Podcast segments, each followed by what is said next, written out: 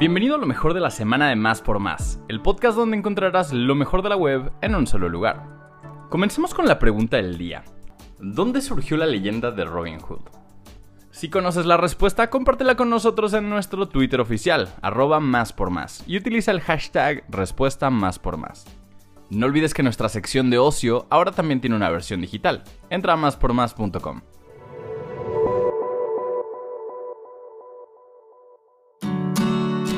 Tatiana Hueso triunfó en el Berlinale 2023 con El Eco. Durante la edición 2023 del Festival Internacional de Cine de Berlín, o Berlinale para los cuates, Tatiana Hueso volvió a triunfar dentro de uno de los espacios más importantes de la industria cinematográfica.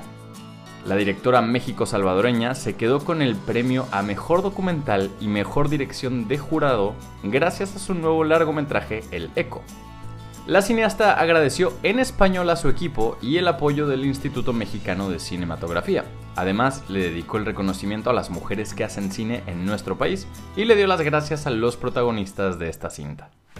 La selección mexicana de básquetbol clasifica al Mundial. México hizo historia en el premundial de las Américas luego de vencer al anfitrión Uruguay 69 a 82 en la ciudad de Montevideo. Por este motivo veremos a los 12 guerreros en el torneo que se disputará del 25 de agosto al 10 de septiembre en Japón, Filipinas e Indonesia. México terminó el premundial con 8 triunfos y 4 derrotas durante el proceso de clasificación, con lo cual se instaló en el tercer lugar del grupo F en el que también se clasificaron Estados Unidos y Puerto Rico.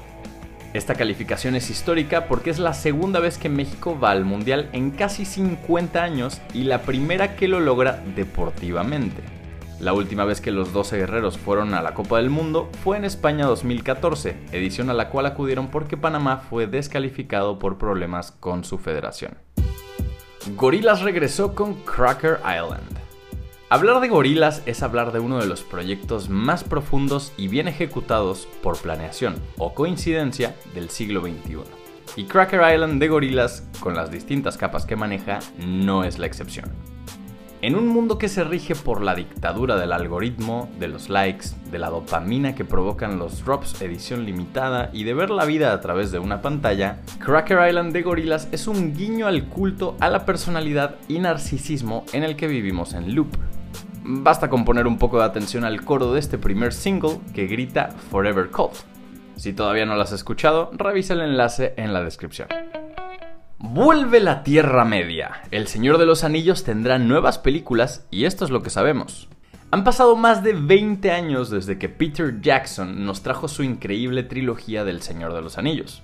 Luego vinieron las películas del Hobbit, seguida de la serie de los Anillos del Poder de Amazon Prime, y parece que la franquicia volverá al cine, pues El Señor de los Anillos tendrá nuevas películas.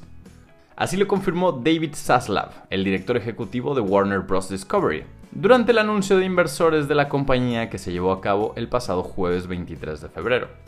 La onda está así. Resulta que Warner Bros. Pictures y New Line Cinema, ambos estudios pertenecientes al conglomerado de WBD, llegaron a un nuevo acuerdo con Middle Earth Enterprises para traer de vuelta al Señor de los Anillos con nuevas películas. Middle Earth Enterprises fue adquirida hace poco por Embracer Group, quienes prácticamente son dueños de los derechos cinematográficos de las historias de J.R.R. Tolkien.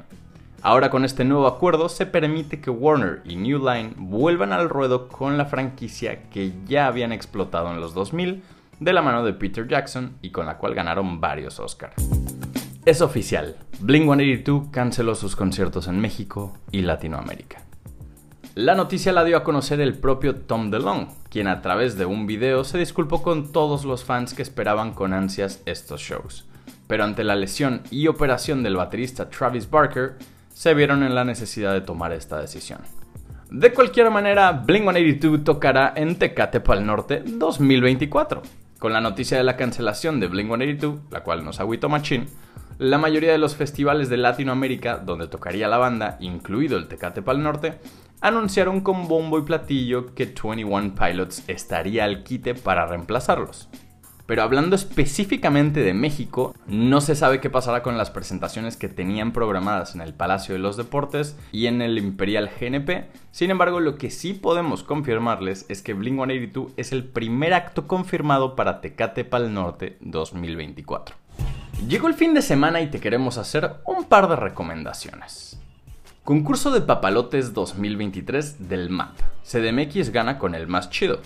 Los papalotes ganadores, así como las menciones honoríficas del concurso Papalotes 2023, se pueden ver en el MAP hasta el 13 de abril. Puedes disfrutar de estas obras de arte en la exposición del Museo de Arte Popular. Los 19 papalotes del concurso son piezas monumentales exhibidas en el patio del MAP. Por otro lado, del 2 al 14 de marzo en la Biblioteca Vasconcelos será el evento Japón en la Vasconcelos, con actividades gratuitas. Clases de origami, de arte floral japonés, proyecciones de películas, charlas con especialistas, clubes de lectura, mini cursos de japonés para niños y niñas, exposiciones de juguetes, conferencias y más serán parte del evento Japón en la Vasconcelos, que organiza la Biblioteca Vasconcelos y Fundación Japón en México para celebrar su cultura.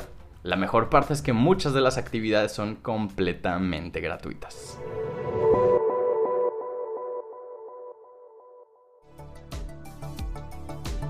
Gracias por escuchar y no olvides suscribirte. Sintonízanos en la próxima edición de Lo mejor de la semana de Más por Más, el podcast donde encontrarás lo mejor de la web en un solo lugar.